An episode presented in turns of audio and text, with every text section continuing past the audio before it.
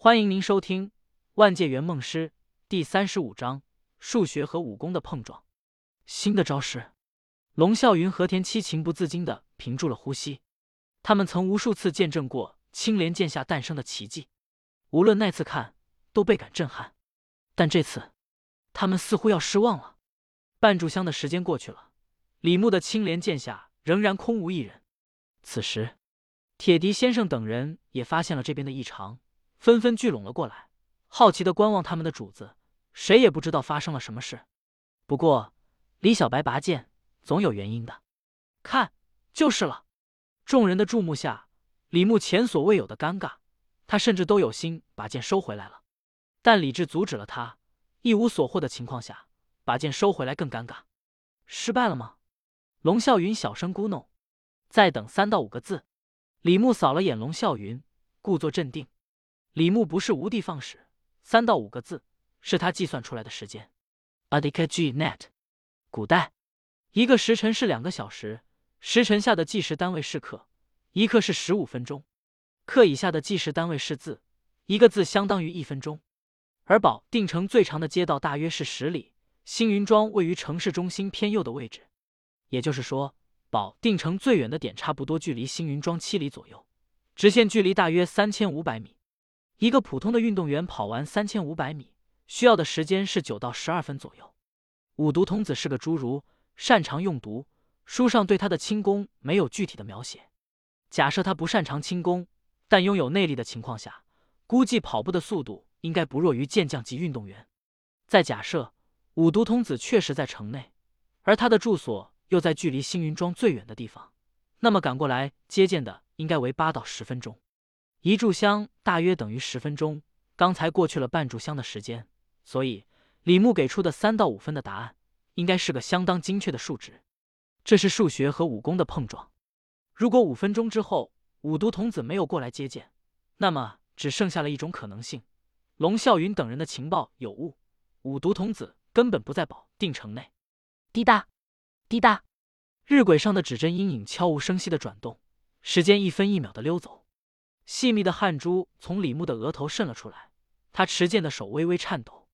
李牧忽然觉得刚才的行为有些莽撞了，他应该找椅子坐下，舒舒服服劈下这一剑的，而不是像现在这样在瑟瑟寒风中，犹如一个雕像一样愚蠢的举着剑战十分钟。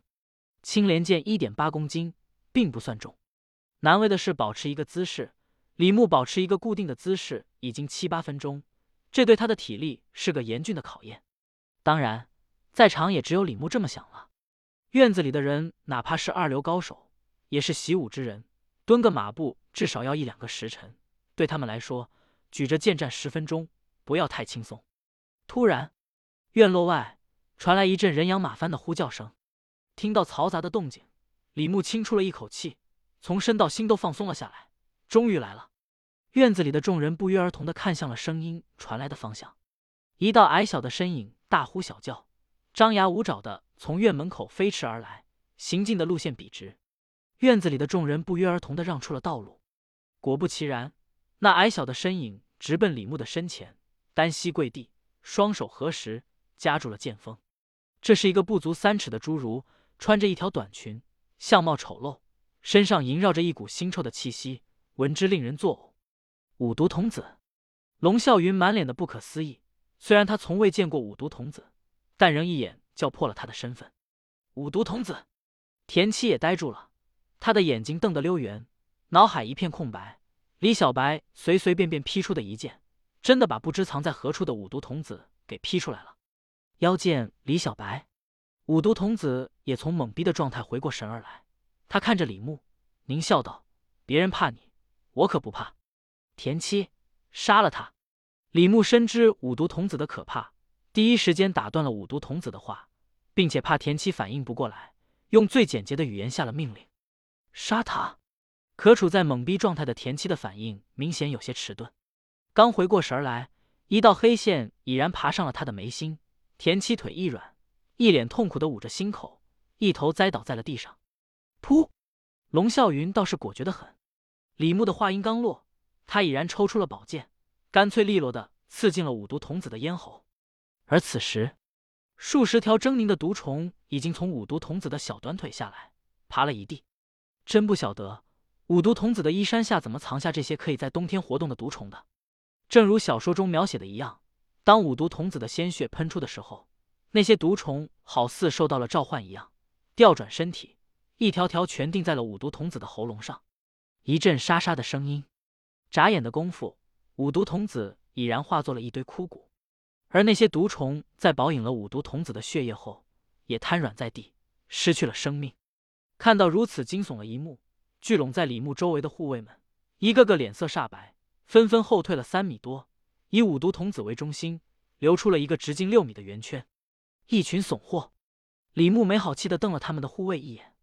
不过，小李飞刀世界唯一一个拥有大规模杀伤性生化武器的危险分子被干掉了。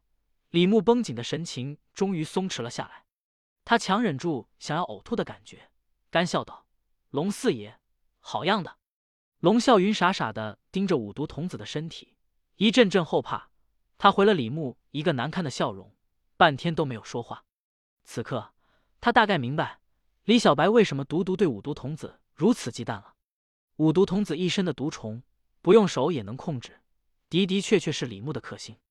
五毒童子为人又阴险，若任由他躲在暗处下毒害人，李小白再多的护卫，估计也活不下来几个。不过，李牧的千里召唤术也让龙啸云开了眼界。